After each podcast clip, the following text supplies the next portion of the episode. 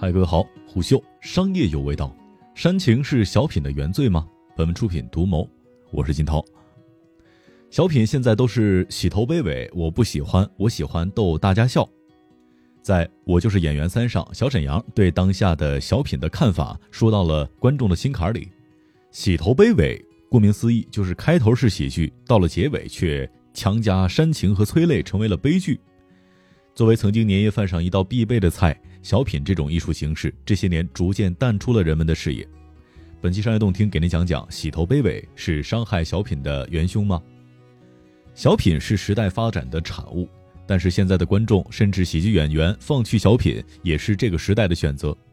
中国第一部小品是一九八三年第一届春晚舞台上王景瑜表演的哑剧小品《吃鸡》。王景瑜用一段无实物表演展现了与一只难啃的鸡斗争的过程。值得一提的是，后来陈佩斯与朱时茂的经典作品《吃面条》也是无实物表演，这对于演员夸张化的表演和神态表情都有着非常高的要求。小品最初是带着娱乐大众的重要任务来登场的，夸张和突破是他们最重要的关键词。中国曲协名誉主席薛宝坤曾经说：“一九八三年开始，四人帮刚刚倒台不久，人们积蓄了很多的情绪，需要一种短平快的宣泄。”希望现实主义的复归打倒假大空，而且人们厌烦了八个样板戏，需要娱乐。应运而生的小品成为了每年春晚的必备项目。随着社会不断发展，小品也随之更新流变，呈现了更加丰富的形式。从内容主题上，小品当中开始加入更多针砭时弊的部分，例如一九九四年春晚黄宏与侯耀文的小品《打扑克》，描述两人在火车上用收到的名片当扑克打的故事。通过扑克牌里面的大小关系，暗讽社会各阶层之中的潜规则，演绎了一出小小一把牌，社会大舞台这样一出令人拍案叫绝的作品。从表演的方式上，小品开始融入各种艺术形式及百家之所长。一九九零年，赵本山初登春晚的舞台，把东北二人转元素加入了小品，成为了今后人们印象当中春晚小品的主流风格。在那之后，小品进入了百家争鸣的时代。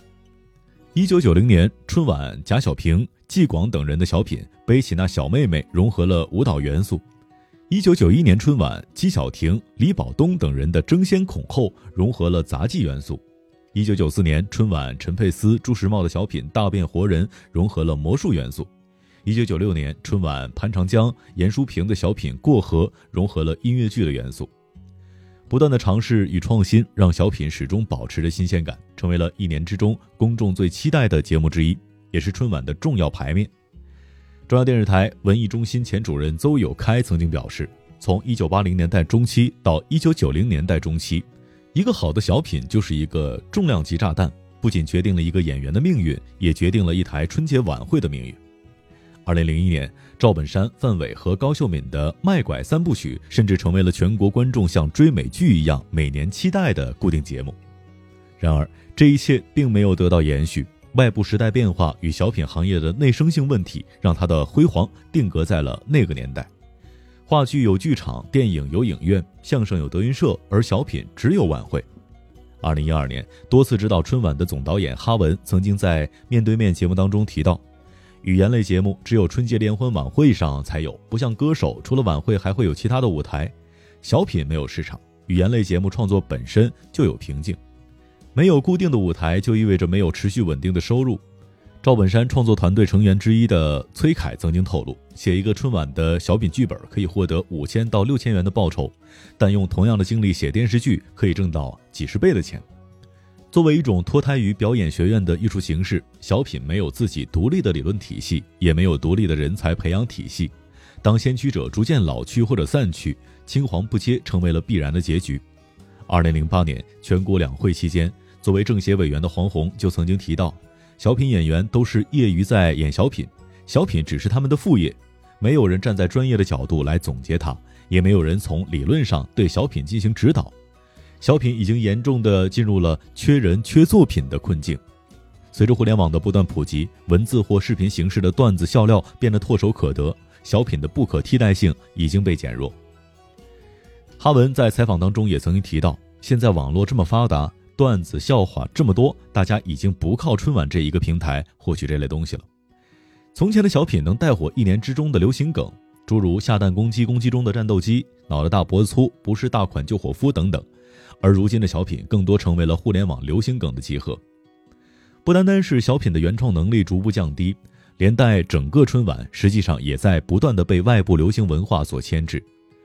从前一直被视作中国最大造星平台的春晚，在零九年的小沈阳和刘谦之后，再未出现能够红遍大江南北的演艺巨星了，已然变成了只有靠邀请流量艺人才能够把春晚拉回年轻人的视线。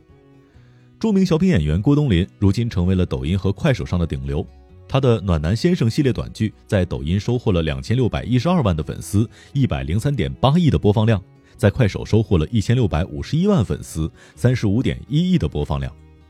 同样是在短视频平台上，上周冯巩的一条冻得跟孙子似的短视频，累计的点赞量突破九百万，成为了当周抖音最热门的一条短视频。网友直呼这是降维打击呀！除此之外，喜剧综艺的井喷打破了小品创作者们只能为春晚而服务的困境。然而，小品的春天能够说来临了吗？从一五年至今，《欢乐喜剧人》已经连播六季。如今第七季也在更新当中，而在节目的豆瓣评分上，从第一季的八点三分一路跌落到第六季的四点九分。观众最直观的感受是，喜剧越来越不好笑了。其中最重要的原因就是小品结尾的升华和催泪，喜剧人成为了悲剧人。那么，效果质量的下滑是洗头悲尾带来的吗？统计了二零二零年《欢乐喜剧人》的第六季当中洗头悲尾作品的数量及其投票情况。纵观整季节目，共有五十七个喜剧作品，其中有三十四个属于小品范畴，而有二十六个都是洗头卑尾的小品，其广泛性可见一斑。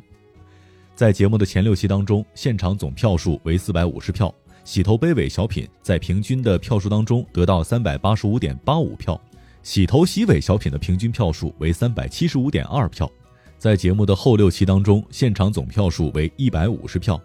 洗头卑尾小品的平均票数为一百一十六点六二票，洗头洗尾小品的平均票数为一百零七票。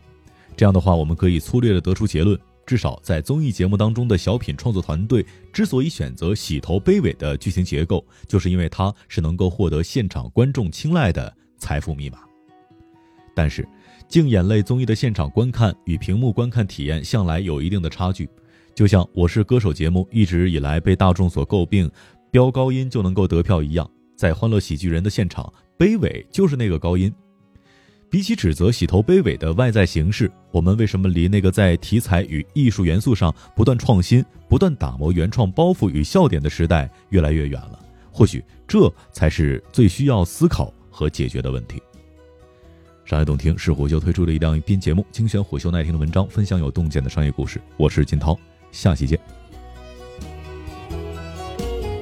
虎嗅，商业有味道。本节目由喜马拉雅、虎嗅网联合制作播出，欢迎下载虎嗅 APP，关注虎嗅公众号，查看音频文字版。